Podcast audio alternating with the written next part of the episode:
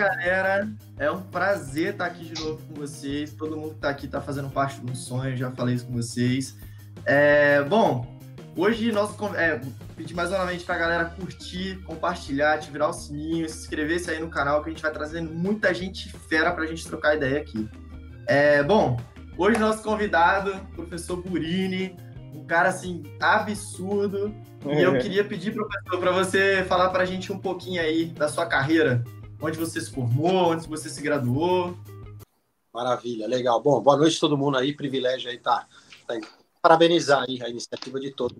Bom, eu sou médico de formação, na verdade, meu interesse é a medicina assim, uma transição, né? Porque meu interesse sempre foi estudar esporte, né? Eu sou ex-atleta, quer dizer, educado em cima de, de atividades desportivas, né? Fui jogador de futebol até os 17 anos de idade. E aí chegou aquela faixa etária, vamos fazer vestibular, o que, que vamos fazer ou não. Na época, minha ideia era fazer alguma coisa relacionada a esporte, né? Na, o que existia era treinamento, né? Eu falei, bom, vou fazer educação física. E aí é interessante, porque isso eu estou falando para vocês de 93, né? 92, acho que provavelmente é o ano que vocês nasceram, né? Foi o ano que eu falei, bom, deixa eu prestar meu vestibular aí. Fiz o TOEFL SAT para fazer faculdade na gringa, né? Meu pai, ele tem vínculo com algumas universidades no exterior. Meu primeiro, o primeiro pós-doc do meu pai foi em 76, o ano que eu nasci, né? Eu tenho 44 anos de idade. Então, na verdade, quando surgiu essa ideia, né, 93, 94 seria a Copa do Mundo no exterior, bom, pai, vamos fazer lá então no exterior. Meu pai, lógico, a gente consegue um esquema de bolsa, fiz o TOEFL, o SAT, passei.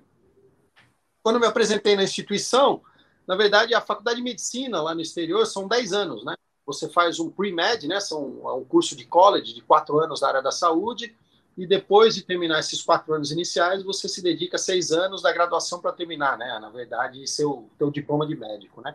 Agora que meu pai contextualizou, falou: olha, filho, no Brasil, em 10 anos, você já vai ter a graduação e a residência e se bobear até um mestrado, né? E tá bom, então foi a época que eu desliguei o botão ser médico, Fiz faculdade de medicina na Faculdade de Medicina de Teresópolis, Fundação Educacional Serra dos Olhos. Então, pô, é uma baita instituição que eu só tenho a agradecer. Uns seis anos muito bem vividos aí da minha vida lá, com inúmeros grandes colegas, grandes amigos, grandes parceiros, né? E quando eu terminei a graduação, até o quinto ano, eu achei que eu faria ortopedia, que até então a medicina esportiva no Brasil era vinculada à ortopedia, né? E aí eu uhum verdade, eu não queria trabalhar com lesão de atleta, né? Eu queria trabalhar com melhora de desempenho de atleta. Né? E aí, perpetuando durante a graduação os vínculos com as, com as instituições no exterior, né? Eu tive a oportunidade de participar de alguns centros também, durante a própria graduação. Aí eu falei, bom, vou fazer residência aqui no Brasil. Na época estava embrionária a ideia de fazer a residência específica em medicina do esporte. E eu fui um dos primeiros lá em Botucatu, na Faculdade de Medicina na Unesp, né? Onde meu pai tem um vínculo acadêmico até hoje. E aí eu fiz minha residência em Botucatu, dentro do Departamento de Medicina Preventiva. Né? Então a gente criou o programa, o esboço do programa, que hoje é o programa de residência de medicina do esporte lá. Né? E foi interessante porque durante esses três anos eu tive essa vivência também, a oportunidade de continuar, né? lá fora, né? Então a cardiologia eu estudei com Barry Franklin, Barry Maron, é, a cardiologia do esporte, né? A parte mais de nutrição fui estudar com Mike Davis na Carolina do Sul, né? Fala, Bani! Aí, fala que ele apareceu, ele apareceu. Bonitinho. Ah, eu vim aqui dar um apoio para ele. E aí, na verdade, é... então, durante os três anos de residência, eu continuei tendo um vínculo no exterior com alguns centros, né? Em Boston, lá na Harvard, tem o centro de queimados, né? Onde meu pai fazia ou faz até hoje, né? Algumas coisas relacionadas à pesquisa, né? Com nitrogênio estável, né? É, o isótopo ah. pega o nitrogênio, e você tem um marcador, um isótopo, né? Uhum. E aí, uhum. você dá para o paciente, você consegue rastrear onde está indo esse nitrogênio, né? Então, metabolismo de nitrogênio, no sentido de uhum. catabolismo, né? E eu falei, pô, eu achei interessante isso aí. Então, quando eu terminei a residência, eu fiz meu mestrado e doutorado em nutrição humana aplicada aqui em São Paulo, na USP, na Universidade de São Paulo, né? Estudei muito síndrome metabólica, o meu mestrado foi com zinco como modulador de estresse inflamatório, né, em situações patológicas doutorado eu já fiz uma intervenção com abordagem nutricional e exercício físico, né? E aí, nível de pós-doutorado, aí sim eu fui estudar indicadores de estresse metabólico, né? Então, na verdade, eu peguei o modelo do paciente crítico, paciente da UTI, e apliquei em atletas de alto rendimento. Né? Então, desde 2009, eu tenho interação com o Comitê Olímpico do Brasil, hoje é vinculado ao, comitê, ao meu link é com o Comitê Olímpico Internacional. E aí foi interessante esse quebra-cabeça, porque dentro desse quebra-cabeça eu tive a oportunidade de evidenciar que, na verdade, sob a ótica de indicadores bioquímicos, o paciente crítico ele é muito parecido com um atleta de alto rendimento. Né? Uhum. Só que quase em óbito e o outro está quase no pódio. Né? Uhum. E de que maneira a gente consegue modular, sob a abordagem multifatorial, essa situação crítica? Né?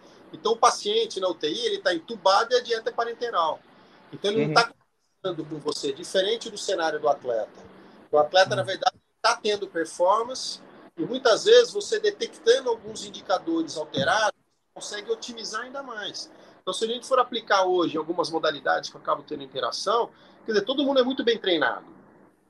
Né? O que, que vai fazer a diferença? Se vocês forem ver no ciclo olímpico, né, esse é o terceiro ciclo que eu tenho agora de Tóquio 2021, né? É, Mas 2006, o que me chamou atenção não era o que estava mais bem treinado, o que estava melhor. O que chamou atenção é que quem estava trazendo resultado era o menos debilitado. Entendi. Ou seja, o atleta ele se dedica 24 horas por dia, 7 dias da semana, 30 dias do mês, 365 anos, é, 365 dias do ano, vezes 4 anos, para fazer uma prova, que você pega o Bolt, por exemplo, 9 segundos e 58. Então, quer dizer, é, é, é, é, o detalhe que faz a diferença. Então, tem duas abordagens aqui que a gente pode discutir, contextualizar em atleta de alto rendimento. Ou a gente melhora o desempenho dele, ou a gente tira o que atrapalha. Né? Então, Entendi. tirar o que atrapalha hoje, eu acho que é o que mais chama atenção. Principalmente no Brasil, porque o brasileiro ele tem uma coisa que é diferente. Né? Eu fui gerente médico no Rio 2016 e lá o que me chamava atenção, pô, fui em Deodoro, né? Deodoro você tinha rugby, canoagem slalom, rock na grama, pentathlon, basquete, né, o feminino, hipismo, enfim. Vocês imaginem, de repente, um colega do leste europeu em Deodoro, que 10 horas da manhã é 42 graus. Você entendeu? Imagina o controle térmico, quer dizer, o quão uhum. pouco ele está, diferente da gente brasileiro. Né? Então é interessante trabalhar com o atleta brasileiro, porque o atleta brasileiro ele tem um conceito que é uma variável né, de correção que a ciência não sabe explicar, que é a brasilidade. Ou seja, o atleta brasileiro, para ele ser atleta antes de mais nada, ele tem que ser teimoso. Né? Porque é, você vai no exterior, se você tem 10, 11 anos de idade, dá um arremessinho e sabe ter uma noção, já tem um olheiro ali de college, de um Sim. high school, você já vai ter bolsa, você já vai começar a ser lapidado, polido na evolução da sua cronologia como atleta. Então, hora que você chega na instituição, na universidade, você está frequentando as fraternidades né, dos atletas. Você se alimenta como atleta, você se comporta como atleta. A sua dieta é como atleta. Diferente do Brasil. O Brasil tem mês que você tem um salário mínimo como jogador de futebol, e se de repente você tem um desfecho ou um comportamento favorável num jogo, muda do salário mínimo para 20 salários. Sim.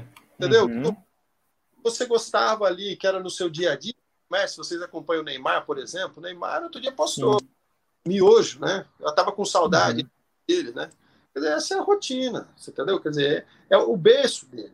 Você pega lá dentro da CBF, a responsabilidade sobre a ótica nutricional, né, durante as convocações e eventos, é do médico. Né? Então a gente uhum. entra no, no refeitório antes para ver se tem, principalmente com cuidado em relação aos contaminantes, a doping, né? Às vezes, uhum. nos Estados Unidos, tem o bagel lá que tem o, o sesame, tem o opioide lá, né? A papoula. Pô, isso aí pode dar um doping positivo. Então, são detalhes que às vezes chamam a atenção. Uhum. é interessante, porque às vezes, Sim. os atletas que estão lá, principalmente nas categorias de base, né? A gente tem sete seleções. Né? A gente tem a principal, no masculino tem a principal, sub-20, sub-17, sub-15. E a, no feminino, a principal, sub-20, sub-17. São sete seleções. Você pega a, a galera da base, principalmente no feminino, que eu tenho muito mais interação, né? Quer dizer, às vezes a atleta no dia a dia dela, ela não tem um bom padrão nutricional, né? As condições não favorecem. E quando ela chega lá numa apresentação, numa convocação, muda da água para o vinho. Né? Então o que acontece? Uhum. O brasileiro ele está acostumado às adversidades. E quando ele chega no nível profissional, quando ele chega num evento de uma magnitude considerável, Copa do Mundo, Jogos Olímpicos, quer dizer, ele consegue, é, na verdade, é, colocar em prática o que ele foi calejando na evolução da carreira dele para chegar. Então, às vezes é até estranho. O atleta chega ali e está uhum. no. E, Pô, mas eu não estou acostumado a isso, né? Me deixa ali no meu lugar. Entendeu? E aí. Ô, pô, Pode falar, desculpa. Hein? Ô, professor, tipo assim, não, é, é, exatamente um ponto que eu queria te perguntar, é, é sobre isso, é sobre essa a diferença que a gente tem de nível estrutural mesmo, né? A gente, pô, a gente está falando do Brasil dessa toda a diversidade, e eu queria saber um pouco mais sobre você, porque você é uma fonte que a gente pode ter que é mais confiável sobre a realidade brasileira, sobre essa nova perspectiva que a gente pode estar tá tendo sobre a relação do esporte no Brasil. Porque uma coisa que, por exemplo, eu, como basicamente um estudante universitário, que acompanha muito. Agora, a gente está numa era digital, né, que a gente acompanha muitos atletas pela rede social. Uma coisa que eu tenho visto é que os atletas assim, em base, às vezes alguns, alguns atletas, por exemplo, como a gente está no Brasil, quem é muito famoso geralmente é jogador de futebol. Hoje, pelo Instagram, eu vejo que as pessoas estão conhecendo mais os atletas, seja, seja do atletismo, seja da natação. Eu queria te perguntar se você vê esse reflexo na própria estrutura, se essas coisas estão trazendo melhorias, se estão chamando mais atenção, se acabam trazendo um pouco mais de patrocínio, e isso traz essa visibilidade?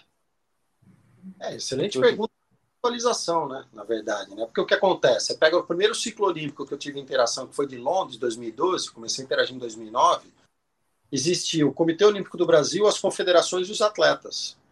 Então, o elo de informação, a cadeia de informação, ela seguia essa ordem, esse comportamento. Então, na verdade, quando a gente avaliava o atleta, a gente dava um retorno para o Comitê Olímpico, o comitê interagia com a confederação e a gente tentava, aos poucos, ir otimizando as abordagens necessárias dos atletas, né? cada um na sua modalidade. Né? Hoje, o que acontece? Hoje você interage direto com o atleta. Então, tem um lado interessante tem outro que, na verdade, é intrigante, para não falar desafiador, que é o quê? O atleta hoje, ele tem acesso ao que o clube, o que a confederação, o comitê oferece, mas ele também tem o profissional particular dele, que cuida dele. Uhum. Então você pega, o Neymar tem lá o Bruno, que é parceiro do, do que é o fisioterapeuta, que está lá no Paris Saint-Germain, que é o fisioterapeuta, mas o Neymar tem o fisioterapeuta particular dele. Entendeu? Existe o preparador físico do clube, mas existe o dele. Existe o médico do clube, existe o médico dele. Então, por exemplo, enquanto a gente está conversando agora aqui, 8h26, eu tenho pelo menos aí uns 90 pacientes ao redor do mundo atletas de alto rendimento. Então, o que acontece? É um desafio quando, porventura, a conduta pessoal no tete a tete com o nosso atleta ela é conflitante com a conduta proposta, às vezes, por um clube, por uma confederação. Porque daí qual que é o nosso papel? A gente é apegado à ciência. E eu acho que o principal desafio para quem trabalha com ciência é aplicar a ciência. Então não adianta eu chegar para vocês e falar que é importante todos os atletas num evento olímpico estarem vermifugados. Eu tenho que saber contextualizar o momento que eu vou vermifugar esse atleta. Porque se eu chegar na véspera da competição, da competição e entrar com vermífugo, pode ser que ele tenha diarreia, tenha desconforto gastrointestinal no evento. Então, isso é uma coisa que eu faço lá na base. Então, contextualizar, aplicar a ciência, eu acho que é hoje um dos principais desafios existentes. Né? E o atleta, ele tem acesso a todas as informações. Então, para eu estar conversando com vocês com uma certa liberdade aqui sobre a ótica acadêmica, eu tenho que estar em dias com, com a ciência. Então, a gente lê Journal uhum. of Physiology, Medicine and Science, Sports and Exercise, New England Journal of Medicine, o JAMA, né, The Journal of Clinical Nutrition, American Journal of é, Nutrition Society. Então, na verdade, o que, que acontece? A gente tem que estar em dia com essa literatura, mas eu também tenho que ficar vendo quem está no dia a dia ali no Instagram tentando. Né? O Ítalo, essa semana, postou o café da manhã dele. Era o quê? Era cuscuz e mortadela. Entendeu? É. Qual que é o nosso papel? Mano, vamos atrapalhar o atleta. Olha, dentro disso Sim. que você fala, foi interessante, porque o Caxixi, o André, que é parceiro nosso, que é o treinador dele, quer dizer, outro dia o Joe Kendrup, que é um colega nutricionista, que é vinculado à editoria, uhum. ele postou lá a influência do timing da ingestão de carboidrato pré-competição. Qual foi o meu cuidado? Eu fui lá e marquei. Marquei o pai do Gabriel, o Charlão Medina, marquei o Ricardinho, pai do Felipe Toledo, e marquei o Caxixi, treinador do Ítalo. Por quê? Porque você vai de uma via informativa fazer com que o atleta tenha acesso à informação. Se ele vai aplicar ou não é outra coisa. Entendi. E a gente tomar esse cuidado, porque o que acontece hoje, as pessoas são marcas. Você entendeu? Uhum. É muito, muito fácil eles terem acesso ao patrocinador.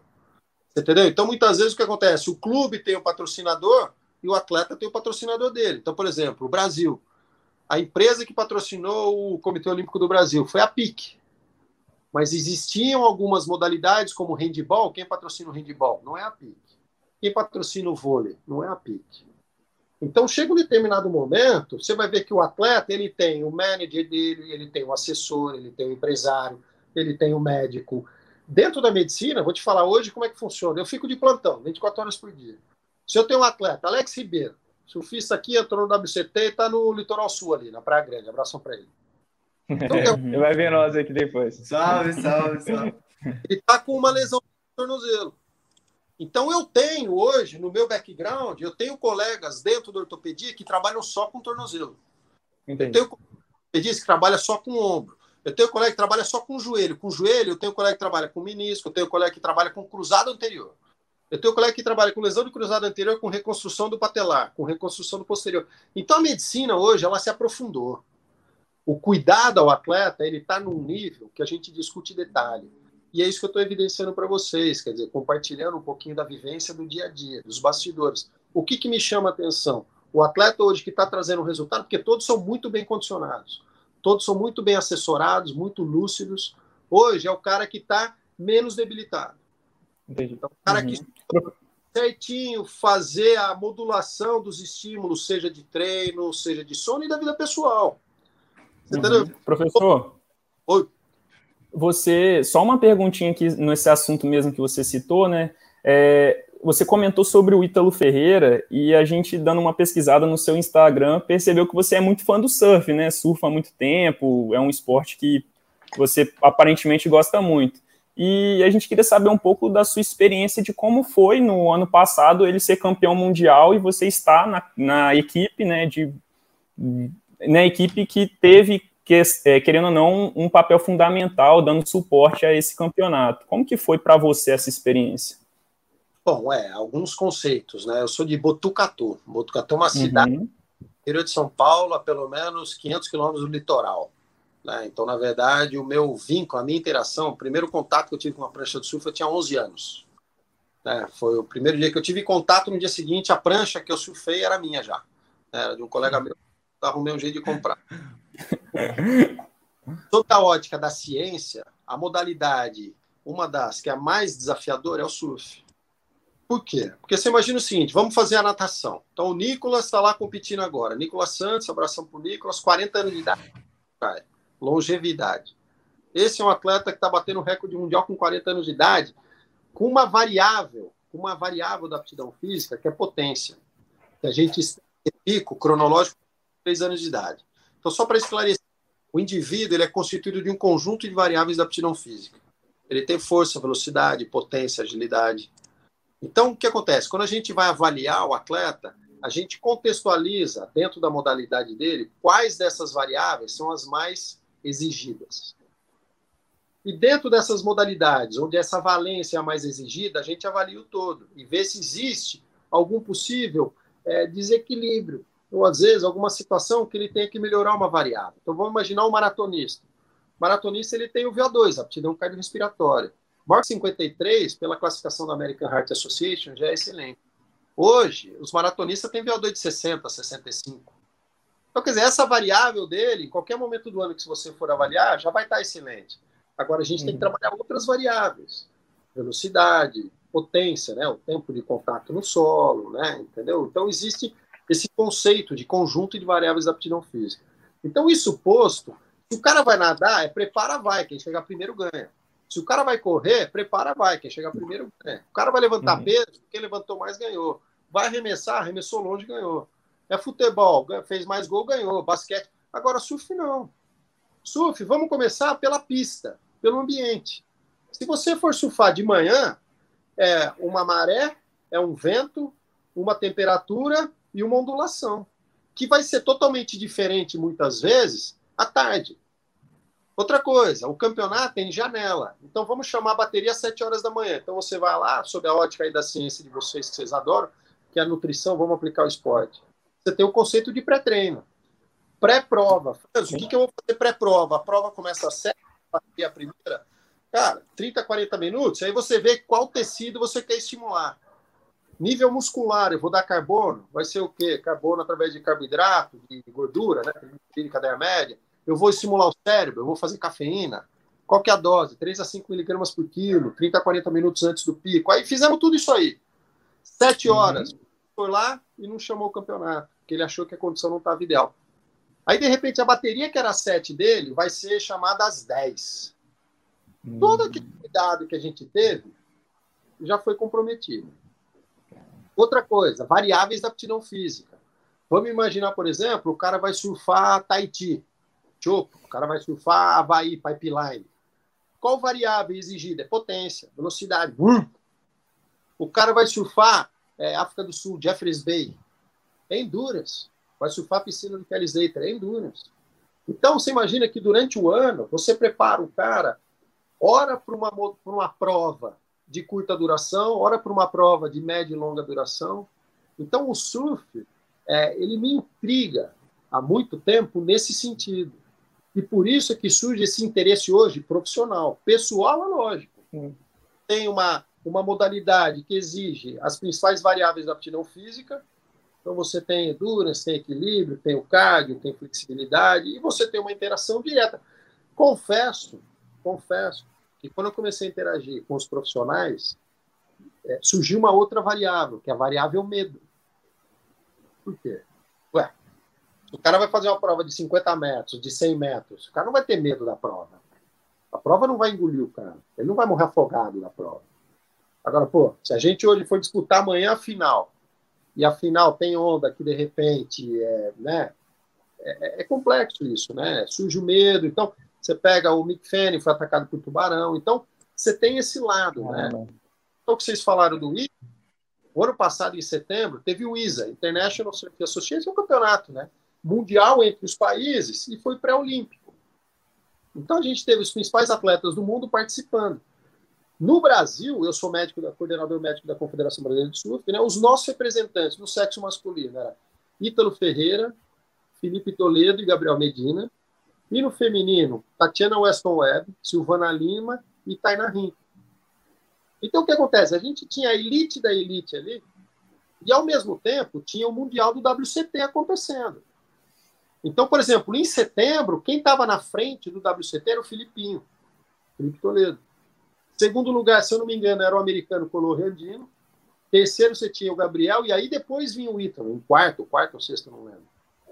Então foi interessante, porque, na verdade, ali você tinha uma situação, sob a ótica cronológica de campeonato, um pré-olímpico atrapalhando o Mundial.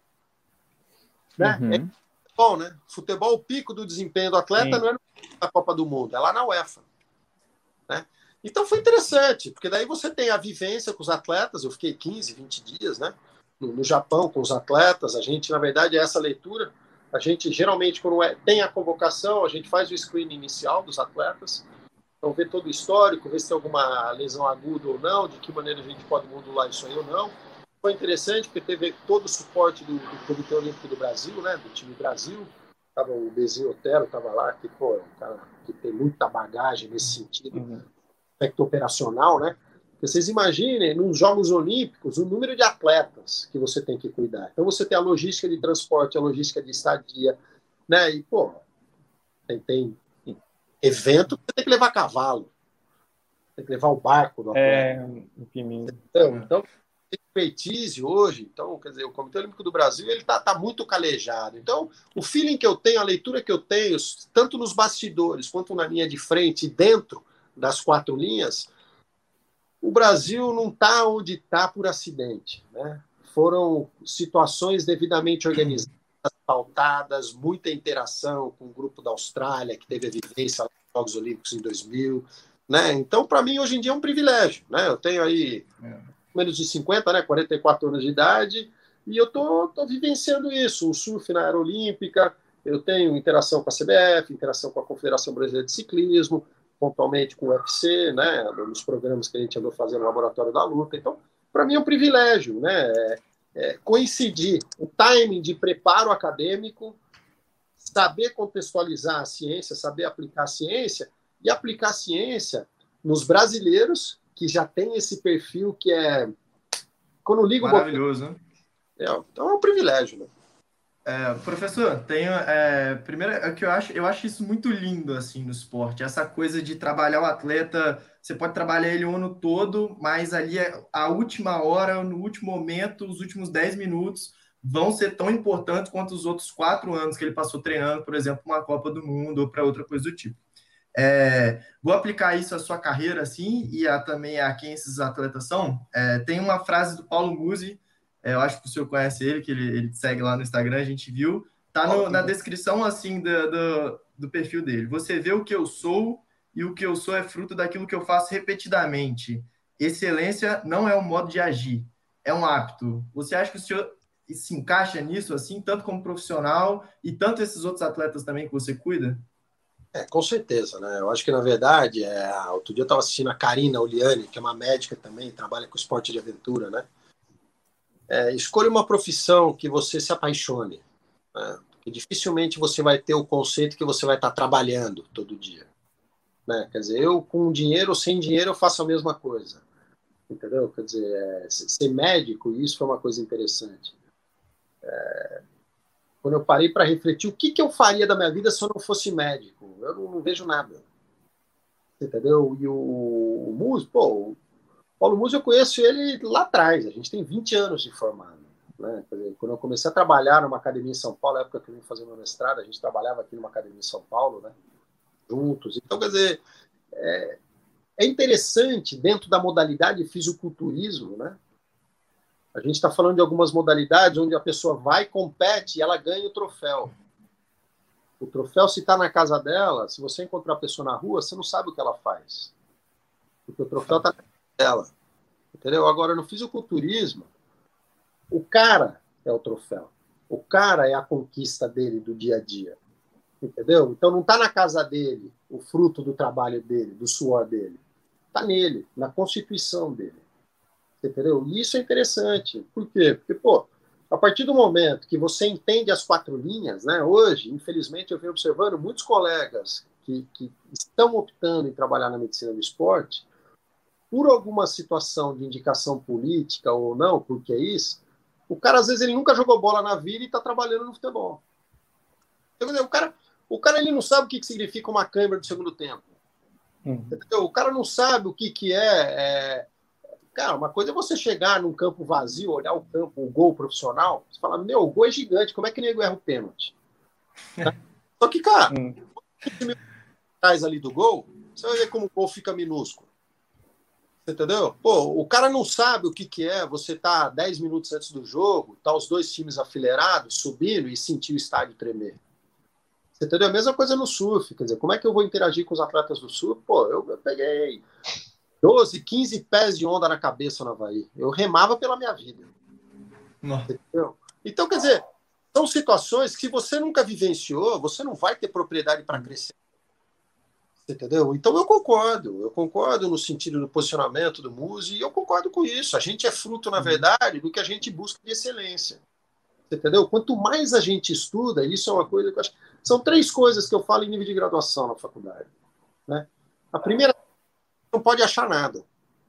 Quando a gente está prestando atendimento, prestando o nosso serviço, ou a gente sabe o que está fazendo ou não sabe. Entendeu? Ah, eu acho que é apendicite. Você abre, não é apendicite. Então eu tinha um docente lá atrás que ele falava: se você acha, você devolve porque alguém perdeu. É, é ou você sabe o que você está fazendo, ou você não sabe o que você está fazendo. Uhum. A segunda coisa que eu acho que é a mais nobre de todas, quanto mais a gente estuda, mais a gente vê que a gente sabe muito pouco, mais a gente aprende o valor do silêncio. Né? Eu tive a oportunidade de ter como docente o professor o Astrad, Per Orloff Astrad, o papa da fisiologia do esporte. Né? Pô, eu tive a oportunidade de assistir ele numa palestra para 500 pessoas, ele falar eu não sei, com 97 anos de idade. Nossa. Quer dizer, um pesquisador chega na frente de 500 pessoas, alguém perguntar alguma coisa e ele falar eu não sei, as 500 pessoas levantaram e aplaudiram ele de pé. Ou seja, hoje, infelizmente, as pessoas não têm é, esse lado é, de, de realmente saber que a ciência é limitada. Você pega hoje em o que está acontecendo. As pessoas sabem muito pouco a respeito e estão querendo falar demais. Demais. Eu acabei de fazer agora de manhã um curso de atualização lá na Harvard. E o que ficou evidente é isso. Quer dizer, o que, que a gente tem que fazer sobre o Covid? Distanciamento, use máscara, isolamento se tiver diagnóstico, isolamento. É isolamento. Sabe o que é isolamento? É você ficar isolado. Eu fiquei 20 dias em casa, isolado, quando eu tive Covid. Você entendeu? Então, o que acontece? As pessoas vão deixando de lado, e é, é complexo, né? Porque existe uma banalização, uma superficialização de uma ciência. Então, quer dizer, eu tenho aluno, por exemplo, em nível de doutorado, que o cara estuda uma das vias metabólicas do quadro pró-inflamatório. Então, se você está com a unha encravada, seu corpo está inflamado.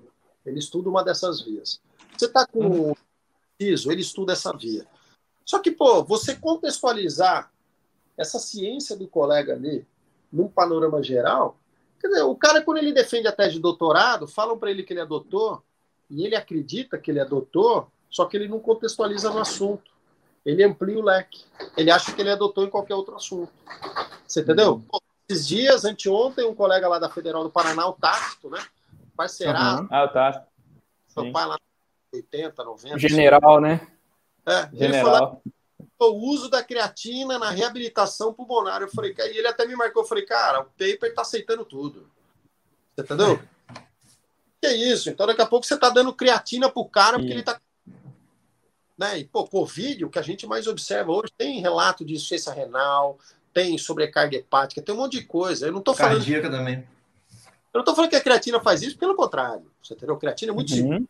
Uhum. Ah, né? Então, é, é contextualizar a ciência, eu acho que é interessante. Então, pô, eu concordo com a colocação do perfil do Muse, e eu acho que é isso, a gente tem que buscar excelência, né? E principalmente saber ficar quieto. São dois ouvidos uhum. uma. Eu acho que Sócrates oh. usou a melhor frase para isso, que é só sei que nada sei, né? Mesmo sendo Sócrates. Então, acho que ele contextualizou isso muito bem. É, professor, é, eu queria saber agora do senhor como é que você se sente sendo a mão por trás desse tanto sucesso aí que você falou. Acho que você tem, falou que tem 90 atletas hoje trabalhando. Ah, de cabeça, né? Tem muito mais. Pega poder de. Eram 189 atletas, né? Eu acho que, na verdade, existem modalidades que a gente tem interação com a confederação. Você pega canoagem, são 42 atletas, né? Existem modalidades, é, judô. Né? Então, você consegue dar suporte para a confederação consegue dar suporte para o comitê consegue dar suporte direto para o atleta, né? 90 atletas são no, no tete a tete, né? Que você tem no uhum. dia. É. Pelo e menos. como é que é isso para o senhor? E como é que é isso para o senhor? Essa, essa coisa de estar de tá ali no dia a dia, como é que o senhor se sente com isso? Ah, é pressão para todo lado, né? Muita responsabilidade. Entendeu? É muita responsabilidade. Porque eu acho que, na verdade, o que, que acontece? É a principal diferença entre conduta e palpite, né? Uhum. Palpite uhum.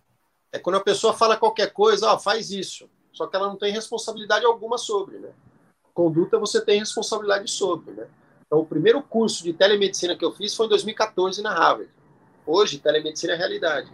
O comitê, o Conselho Federal de Medicina, o Conselho Regional de Medicina, ele não permitia telemedicina. E eu tinha essa formação por quê? Pô, esses dias eu tava falando com a Manuela Lírio, um beijão para ela. Pô, nadador olímpico. Em 2011, a gente estava discutindo exames de sangue via. Né, porque ela morava em Minas, entendeu? Uhum. Até porque isso ó, em 2011 a gente fazendo telemedicina, né? Então, olha que, que uhum. bacana. Então, na verdade, para mim, é, existe essa pressão, por quê? Porque são profissionais, né? São pessoas que, se porventura tiverem uma intercorrência, o meu papel, primeiro, é tentar visualizar, anteceder alguma possível intercorrência que possa acontecer. Então, por exemplo, o atleta vai para Maldivas. Maldivas, tem vacinação? Qual é o calendário de vacinação? Não, isso são cuidados médicos, né? Vermífugo está em dia, não está em dia. Qual que é o material de viagem que vale a pena levar para as Maldivas? O cara vai para o Peru. Peru, muito comum contaminação com água. Dá diarreia, faz náusea, vômito. Então o cara vai ter um kit de suporte relacionado a essas situações clínicas, né? Então, pô, de repente o cara ele vai ficar é, vai para o Japão. Pô, eu quando eu fui para o Japão, eu saí São Paulo, Rio, Rio, Frankfurt, Frankfurt, Tóquio, Tóquio, Miyazaki. Né? Cara, cheguei 26 horas depois. Entendeu? Então, tem 20 horas no, ar-condicionado na minha cabeça. E é. Sai daqui vai para a Austrália, às vezes, coincidentemente, no café o dia inteiro. Café da manhã, por quê? Porque você sai de um voo aqui de manhã, toma café da manhã no avião. Aí você chega num outro país, pelo fuso, também é de manhã, vai ser outro café da manhã. Aí quando você chega na cidade, já é o dia seguinte de manhã, você está tomando café da manhã. Entendeu? Então são várias situações que a gente tem que se preocupar sobre a ótica médica, né? No sentido preventivo. Uhum. No sentido terapêutico, aí você tem que dar a liberdade para o atleta, na verdade, para ele, se porventura tiver uma intercorrência, ele mesmo conseguir fazer a gestão dessas informações. Então, hoje eu estava tratando um dos atletas com infecção urinária. Ele levou antibiótico daqui. Pô, no exterior, por exemplo, Estados Unidos. Estados Unidos você não tem acesso a antibiótico, não passa no médico. Né? Vamos imaginar medicação aqui, está com febre ou dor, o que, que, você consegue comprar na farmácia sem, sem receita? Novalgina. No uhum. exterior, Estados Unidos é proibido Novalgina. Você entendeu? Então tem detalhes que a gente tem que se policiar nesse sentido, né? E já aconteceu de pegar e vocês desprevenido numa situação dessa, Burini? E você, por exemplo, ele já está lá e aconteceu uma situação que ele deveria, o atleta deveria estar tomando um antibiótico, um anti-inflamatório em si, que ele não conseguiria? Já chegou a acontecer isso? Não, graças a Deus não. O que acontece, infelizmente, é o quê? O atleta, ele tá, por exemplo, sei lá, tá na França. Tá na França, o cara sai de um tubo, sai, tem a lesão do cruzado anterior, não consegue nem ficar de pé na areia. Às vezes o cara vai, ele tem o suporte, o salva-vidas tira ele, a ambulância leva para o hospital, faz o raio-x, exclui fratura e fala, Doc, ó, minha situação é assim, assim, assado.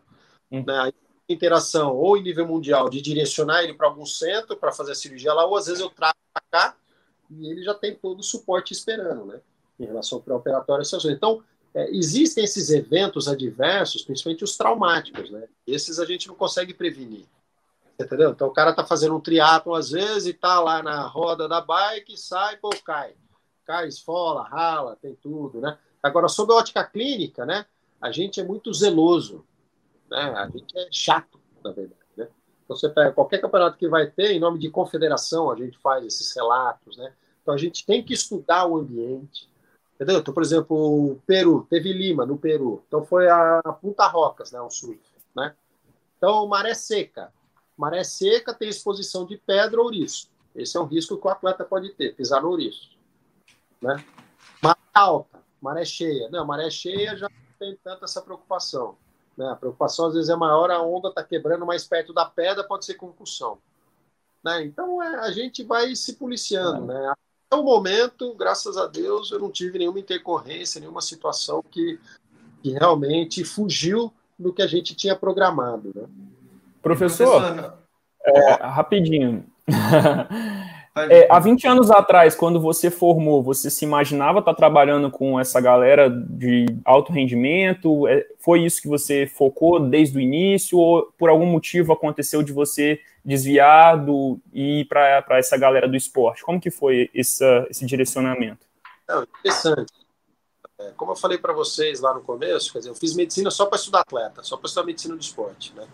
Então, meu primeiro ano de faculdade, eu tive meu primeiro simpósio internacional de medicina do esporte. Né? Então, se tem uma coisa que eu posso orientar para os alunos, né? busquem as grandes áreas que vocês têm interesse em atuar. Né? Então, por exemplo, na área médica, se você quer fazer procedimento, é área cirúrgica. Se você quer fazer, de repente, outra coisa que não seja procedimento, uma área clínica, né? Então, como desde o primeiro ano eu sabia que eu queria interagir com atleta, né?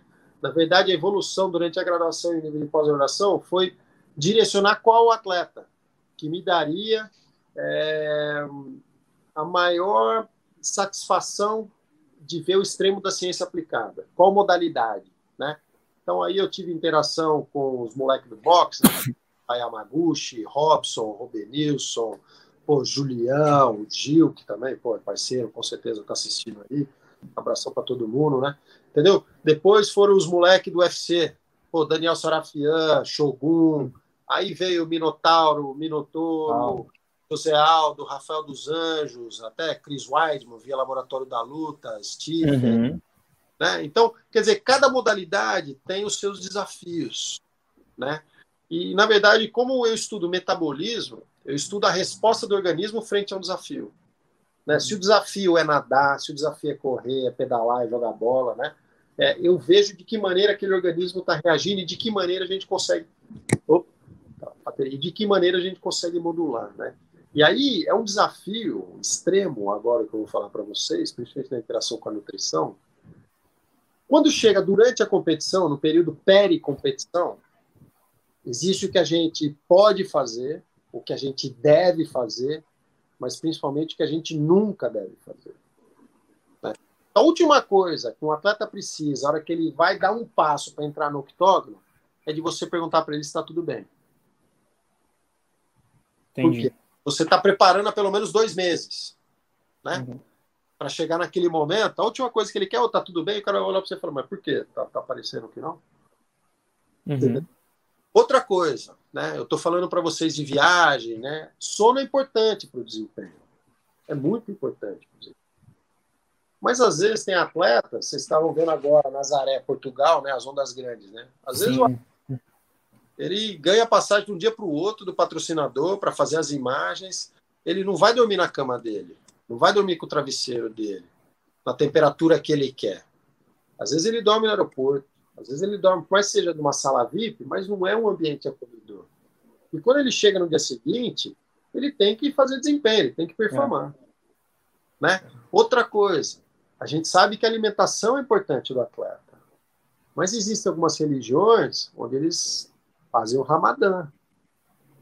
Uhum. E no período do Ramadã, não é raro a gente ver competição.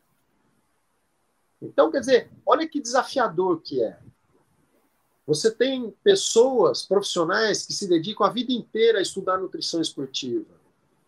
Só que às vezes tem um atleta ou outro que está lá no pódio que ele está em jejum. Pela situação extra, extra ciência, extra treinamento. Né? É uma coisa conceitual, por exemplo, relacionada à religião. Né? Então, é interessante a gente saber contextualizar a ciência. Né? E como eu falei para vocês, quanto mais a gente estuda, entende o valor do silêncio.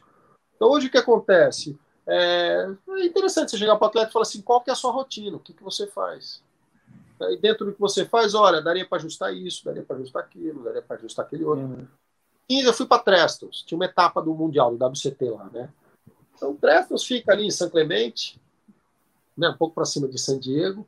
E aí foi interessante, para que eu cheguei lá, pô, era elite da elite, né? Em nível mundial, 2015, né? E, pô, imagina o que, que existia acessível para os atletas comerem. Cheeseburger. E a opção saudável deles era açaí com granola. Granola com açúcar. Você for lá no Pará, a galera. Pará não, você for lá no, no, litoral, assim, na Bahia, o nego come açaí com granola do surf. complexo, porque daí o que acontece? Você vai discutir, a gente pode discutir aí tipos de carboidrato simples, né? Complexo, integrais, não integrais, índice glicêmico, mas pô, vamos discutir digestibilidade. Quando você está dando grande parte do fluxo sanguíneo vai para o músculo, não vai para o trato digestório. Você chega um momento, começa a ser concorrente o fluxo em nível do trato digestório e nível muscular. Então, esse é o quebra-cabeça que a gente tem que saber montar. O que não fazer? Né? Você pega muitas vezes em categorias onde tem o peso, a luta, por exemplo, né? o cara se debilita, atinge o peso. Às vezes o desafio maior que ele tem na preparação é atingir o peso, não é o oponente. Uhum. Entendeu? Então, olha que complexo que é quando você fala assim, pô, Franz, ó, acabei de ler um paper falando disso. Né? Acabou de sair um paper falando, por exemplo, de glicerol. Você entendeu? Pô, legal, bacana, uma possível opção né, de, de nível de suplemento, pô, jóia, mas espera aí, o cara está habituado ou não está habituado? Uhum. Outros terem curiosidade de se aproximarem né, na, na, nas, nessas grandes provas de rua, né, de corridas, vocês vão ver o que tem de atleta tendo diarreia osmótica por gel de carboidrato. Uhum. O cara engole o gel inteiro, não está na rotina dele, chegou na prova, ah, falaram que eu tenho que fazer isso aí, ingere o, o gel inteiro é osmoticamente ativo, traz luz, Sim. traz água para a luz intestinal, faz diarreia. Faz no meio da prova diarreia. Né? Uhum. É a gente descrever, né? Um episódio de diarreia no meio de uma prova. tem, algum, tem, uma, tem umas fotos nos livros de fisiologia que chega a assustar, né? Mas é a realidade, é a realidade. É a mesma coisa a água, hidratação. Então aqui a gente está aqui trocando ideia, falando de ciência aplicada, né? Tá numa... Mas vamos imaginar o seguinte, ô galera, pô, vamos se vamos para Paris, vamos fazer a maratona de Paris, vamos. Tá bom, quer dizer, uhum. como se fosse, vamos tomar um chopp, vamos, mas ninguém nunca correu a maratona. Aí chegar lá, uhum. que, que as pessoas esquecem? Que a gente foi lá para fazer a maratona. Então, quando chega lá no dia, você vai fazer a maratona. E aí falam que é importante água. Então, pô, lá atrás, 2005, foi o primeiro artigo que eu tive acesso com qualidade, decorrente dos dados da Maratona de Boston, né, da hiperidratação. Né? Então, na verdade, o que acontece? O cara hiperidrata, dilui o sódio, faz hiponatremia dilucional. É...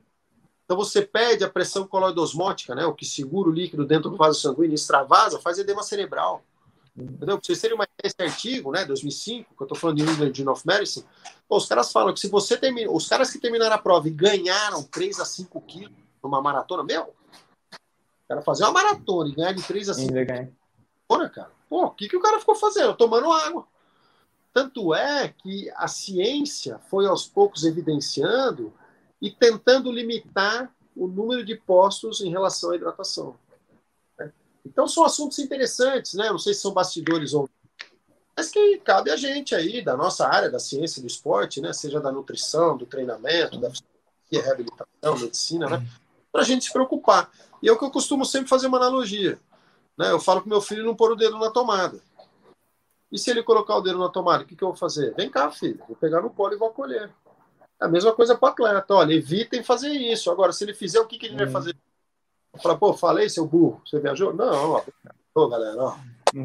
É isso. Ô, professor, pode falar. É, é só um, um, um, adendo, assim, é de curiosidade mesmo, né? Você citou que trabalha com diversos, trabalhou com diversos atletas aí do UFC e citou a questão da perda de peso, que às vezes é o ponto mais crítico de uma preparação, né? É, você já teve que lidar com algum atleta que teve que perder muito peso e perdeu bastante rendimento numa luta, e como que se lida com isso no bastidor? É uma coisa frequente? É uma coisa que se evita ao máximo? Se você pudesse falar um pouquinho sobre isso para a gente, eu agradeço. Eu frequento o Colégio Americano de Medicina do Esporte há 20 anos, né? Uhum. Todo uma mesa redonda a respeito. Por quê? Porque no exterior é muito comum, né? Tem o wrestling, né? No exterior, eu digo nos Estados Unidos, tem o wrestling e infelizmente lá todo ano tem óbitos, né? Óbito. Não é que cai rendimento, óbito vai a óbito. O jovem atlético vai a óbito por condutas como sauna, né? Condutas que são extremamente deletérias à saúde, né? Geralmente, na minha rotina, o que, que eu faço? É, eu tento evidenciar para o meu atleta, para vocês terem uma ideia, 5% de desidratação cai rendimento em 30%. Água. Muita coisa, né? Dois meses, você não consegue melhorar as variáveis da aptidão física em 10%, imagina 30%. Daquilo, ou você, para melhorar o indivíduo, ou você ajusta o que pode ser otimizado, ou você tira o que está na contramão. Às vezes, se você tirar o que está na contramão, ou seja, ele se prepara dois meses e em 24 horas se debilita e perde 30% do rendimento para bater meta, será que não vale a pena, então, ele fazer um trabalho a médio prazo e tentar atingir esse peso a médio prazo? Não, por quê? Porque o cara que tem 100 quilos, ele vai lutar na 84. Só que ele vai lutar contra outro que também tem 100 quilos e vai lutar na 84. Então, os dois, ao invés dos dois lutarem na de 100, os dois vão lutar na de 84, ver quem vai ficar menos debilitado quando atinge 84 e tenta reidratar em menos de 24 horas. Então, quando vocês começarem a frequentar ambulatórios, principalmente de pediatria, vocês vão entender que a desidratação a gente tem três principais tipos. Né? Eu posso estar com o meu corpo desidratado, com baixa de eletrólitos, é uma desidratação hipotônica. Então, se eu tenho uma criancinha, um nenenzinho, que tem uma desidratação com perda de eletrólitos, eu tenho que repor, além do líquido, os eletrólitos. Eu posso estar desidratado com os eletrólitos elevados, é uma desidratação hipertônica. Eu preciso só fazer líquido para diluir esses eletrólitos, principalmente o sódio. E existe a desidratação isotônica. Eu desidrato e perco eletrólitos. Muitas vezes, cada um reage de uma maneira. Né? Então, vamos imaginar, vamos fazer a mesma refeição, a gente aqui? Se a gente fizer a mesma refeição, a repercussão dessa mesma refeição no meu corpo é diferente de cada um de vocês. Cada um tem suas facilidades ou dificuldades de metabolização. Entendeu? Então, uma coisa é o que a gente está ingerindo, uma coisa é o que a gente está tendo de conduta, outra coisa é como o nosso corpo está reagindo. É a mesma coisa em relação à hidratação. O cara desidratou, perdeu peso, como é que ele está reidratando? Ele sabe hum. se tem que pôr eletrólito ou não? Porque se ele não tem que pôr, se ele não está sabendo como ele está repondo, reidratando, a tendência é o líquido ficar no interstício, fora da célula. Então, literalmente, ele vai estar com peso morto. Então, ele está lá com 100 quilos, bateu, tirou 10 quilos, por exemplo. Está com 94, bateu 84 e ele vai lutar com 94. Só que se, se ele não repôs o líquido de maneira apropriada, específica para a demanda do corpo dele, a tendência é ele não vai ter função, ele não vai ter melhora da vitalidade, consequentemente do desempenho, sob essa ótica da estratégia de reidratação. Entendeu? Então, é um assunto muito interessante. E o que acontece? Cai nisso, todo mundo faz. Se todo mundo faz, pô, imagina um boxe, pré boxe olímpico. Boxe olímpico, pré-olímpico, vocês terem uma ideia, lá no Rio, estou falando isso antes de Londres, 2012. Né? A pesagem é das 7 às 9 da manhã, a luta é depois das 13.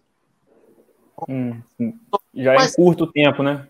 Ah, não, e quem mais tem que perder peso? Os mais pesados. Então vocês imaginam, a pesagem começa às 7, imagina que horas começa a fila da pesagem. Porque o que acontece? Uhum. Se eu peso 100 quilos e tenho que pesar 90, eu tenho 10 quilos para perder. Eu chego às 7 da manhã, pesei. E vamos imaginar que dou 96, eu tenho 6 quilos para perder. Se eu pesei às 7, eu tenho até às 9 para perder 6 quilos. Sim, é. Eu vou me debater, fazer de todos os absurdos que a gente possa imaginar. Aí eu chego 8,50 pesei, pronto, bati minha categoria. Só que agora o que acontece? Minha luta é às 13. Eu tenho das 9 às 13. E esse é um dos primeiros trabalhos que a gente começou a fazer de ciência aplicada em relação ao boxe, nosso, olímpico. Uhum. Pegava o exame do atleta e falava: olha, você precisa repor isso e isso, isso sob a ótica nutricional, né, sob a ótica de hidratação, sob a ótica de nutriente. Você precisa repor o carboidrato. Como é que você vai repor o carboidrato em quatro horas? Que tipo de carboidrato? Você vai dar fibra para o cara? Fibra, fibra uhum. solúvel, insolúvel. Vai aumentar uhum. a intestinal, tem um efeito de inibição de absorção, né? adsorção, principalmente de gordura e provavelmente algumas vitaminas lipossolúveis. Então é uma ciência que quando a gente está habituado em UTI, que é aquela correria, né? A correria, pitou, parou, não sei o quê, pu, pu, pu, pu, sabe o que está fazendo. Não tem que achar nada, você sabe. Então, quando você está habituado, a essa dinâmica de toda hora ter um ajuste a ser feito, um detalhe a ser feito, fica divertido. E o atleta é interessante porque quando ele tem confiança, ele sabe que o norte da bússola está na nossa mão. Uhum. Faz, faz, né? Ó, faz isso, vai por ali, vai por aqui, vai por ali. E qual que é a nossa ideia? Fazer com que o atleta ele chegue no momento do evento próximo a 100% do que ele tem de aptidão natural para fazer, para exercer. Uhum. Né? Neymar é um craque. Então vamos fazer com que ele chegue no dia do jogo sem cãibra, sem ter risco de diarreia, sem estar tá nauseado, você entendeu? Com vermífugo em dia, com uma bandagem em dia. Pô, quem aqui nunca teve uma encravada? Vai jogar a final da Copa do Mundo com a encravada? Vamos imaginar o futebol feminino? Pô, uhum. o jogo tá desce a menstruação. Você entendeu? Então, são várias situações passíveis de ajuste, até que hoje em dia tem uma ciência específica de ginecologia do esporte. Né? Tem a doutora Tati Parmigiano, que é uma referência, né? que trabalha também lá no Comitê Olímpico do Brasil. Então, esse é o quebra-cabeça. Pode falar. E te perguntar, igual você falou, é, e como é que é a interação com, a, com as outras nações que a gente pode ver? Porque, o que a gente está vendo, você literalmente está usando a ciência, mas você também está muito na prática, corrigindo as e tem uma troca de informações com outras potências nacionais, como é que é esse por trás aí também com outras delegações, a comunicação entre si? Vocês trocam informação? Como é que é isso? É, o, o termo apropriado, a gente não está corrigindo nada. A gente está aplicando ciência dentro do que a gente uhum. tem de background. Né? É, como é que o Bolt treina? Ninguém sabe. Como é que o Phelps treina? Ninguém sabe. Isso chama propriedade intelectual. Esse é o terceiro, é, eu diria, ensinamento que eu enfatizo para os alunos de graduação. É, quando a gente vai interagir com o atleta, a gente tem que deixar bem claro quem está prestando serviço para quem. Se eu encostar no atleta e tirar uma foto, ele está prestando serviço para mim no marketing. Sendo que o que a gente faz, a ciência aplicada, é propriedade intelectual. A ideia não é ficar divulgando. Um bom departamento de ciência do esporte é aquele que as pessoas nem ouvem falar. Ou seja, é um trabalho de backstage. Né? Quem tem que brilhar? O atleta. Não é o nutricionista, o médico, o fisioterapeuta, o preparador, é o atleta. O trabalho todo é de backstage. Então, o cuidado que a gente tem é o quê? Num contexto de conceito, eu levo nos últimos 20 anos principais dados descritivos relacionados aos atletas de alto rendimento. Então, por exemplo, existe na área nossa aí o déficit energético relativo no esporte, o RED. Uhum. Tá? Então você pega a Monjoy, o pessoal do Comitê Olímpico Internacional descreveu que se porventura tivesse déficit energético relativo no esporte, a curto prazo modula a composição corporal, se perpetuado, sob a ótica de desempenho, cai o rendimento, endurance, estoque de glicogênio, recidiva de lesão, irritabilidade, alteração de humor, e sob a ótica clínica tem até alteração de imunidade, alterações hematológicas, anemia, e muitas vezes altera até os próprios hormônios, né? A crise da atleta feminina hoje entra dentro desse RED, tá? Esse uhum. é o conceito, é teórico, é lindo, é prático, é bacana, tá? Mas vamos na rotina. Como é que funciona na rotina? 97% dos atletas do alto rendimento tem RED. Ou seja, provavelmente, aquele que em situação de RED consegue perpetuar, consegue superar, existe uma flexibilidade fenotípica, é o cara que vai trazer medalha. Por quê? Porque se o cara ele não aguentar perder peso para bater a categoria, ele não vai entrar no ringue. Entendi. E o cara que aguentar perder peso, entrou na categoria, entrou no ringue e ganhou, esse é o que tem a flexibilidade fenotípica. Esse é aquele que, mesmo em situação adversa, sob a ótica clínica, né? Imagina que é um iceberg, né? O atleta uhum. é a base, é o aspecto. O cara, mesmo debilitado, ele consegue performar, esse é o cara que tem a flexibilidade fenotípica. E isso é o que eu venho discutindo em nível de Comitê Olímpico Internacional. Na Entendi. teoria, Fred, na prática. E eu tenho um pouquinho de propriedade para falar a respeito, por quê? Porque como é que você faz o diagnóstico de RED? Você avalia o metabolismo em repouso e avalia a demanda metabólica do cara. Se você não tiver os equipamentos, você não vai saber fazer isso. Você vai uhum. cálculo. Cálculo pautado no quê? Na frequência cardíaca. Ai, quantas calorias está gastando? Uhum. Então é interessante, né? Essas colocações e a sua pergunta. Né? A sua pergunta é demais, né? Ô, professor, é, você né, trabalha aí com a galera da, da CBF, principalmente a seleção feminina, correto?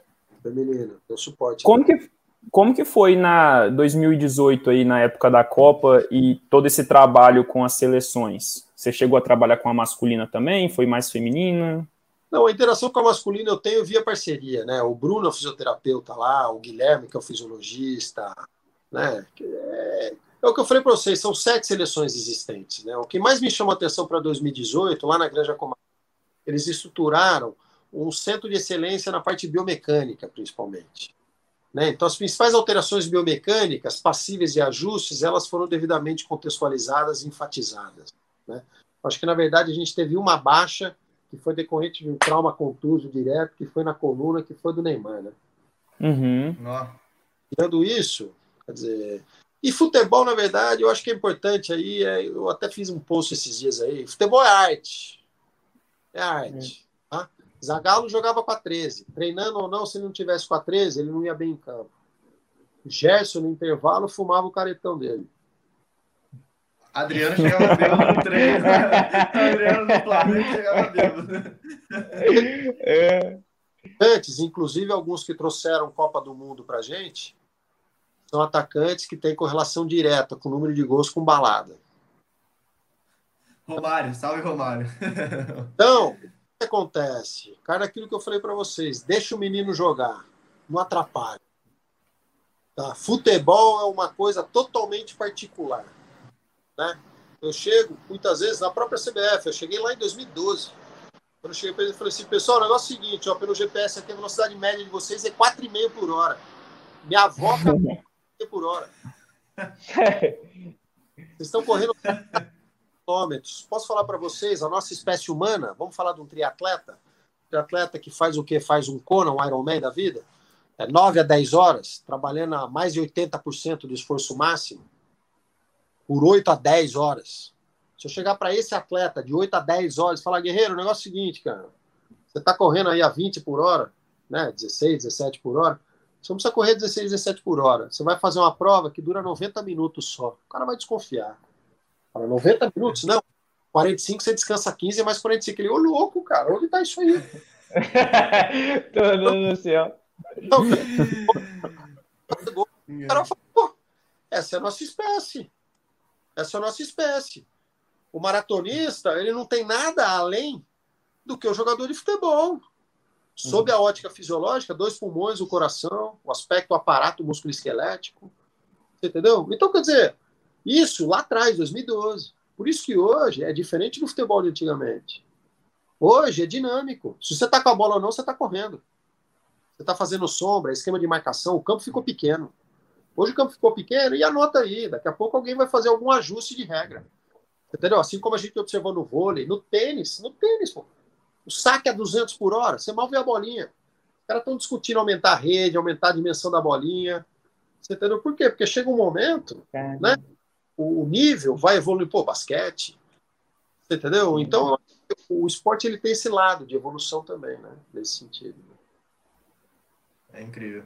É, professor, é, como é que é a sensação de pegar um lutador depois da luta, assim? Que o cara tá todo quebrado, você olha para ele, que é a primeira coisa que passa na cabeça, na sua cabeça, assim, fala assim, bicho, eu não sei nem onde eu começo.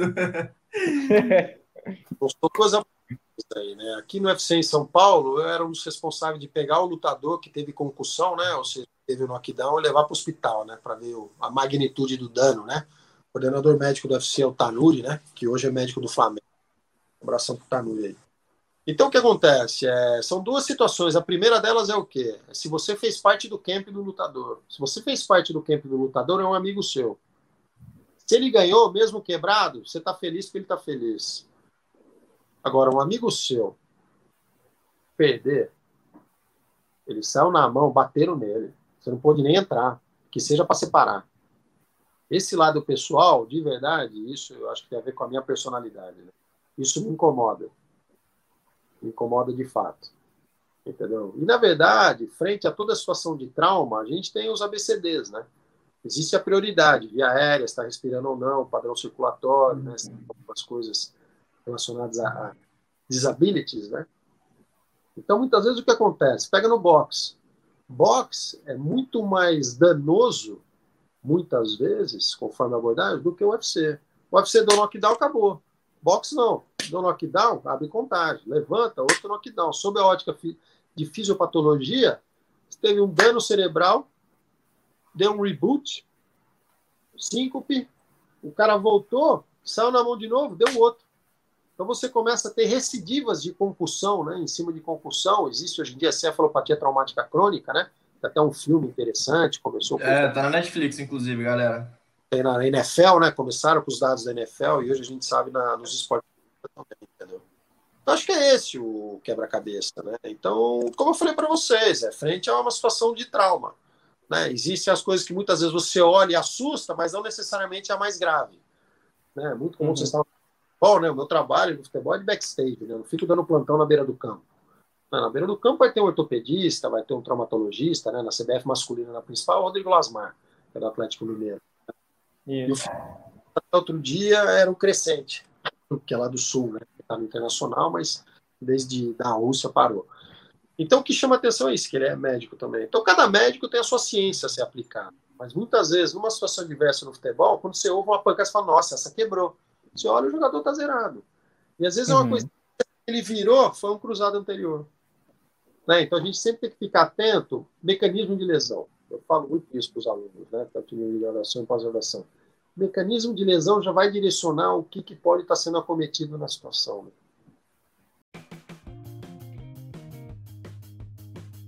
É, professor, eu queria, assim, mais que agradecer o senhor, porque mais que uma resenha aqui sobre saúde, ciência, foi um aprendizado, uma aula para a vida. A gente, quanto futuros, futuros profissionais, né, estudantes de nutrição ainda, a gente vê o senhor, como a gente falou no, no backstage aqui da live, né, como uma referência e como uma alvo a ser alcançado e quem sabe no futuro se trabalharmos junto.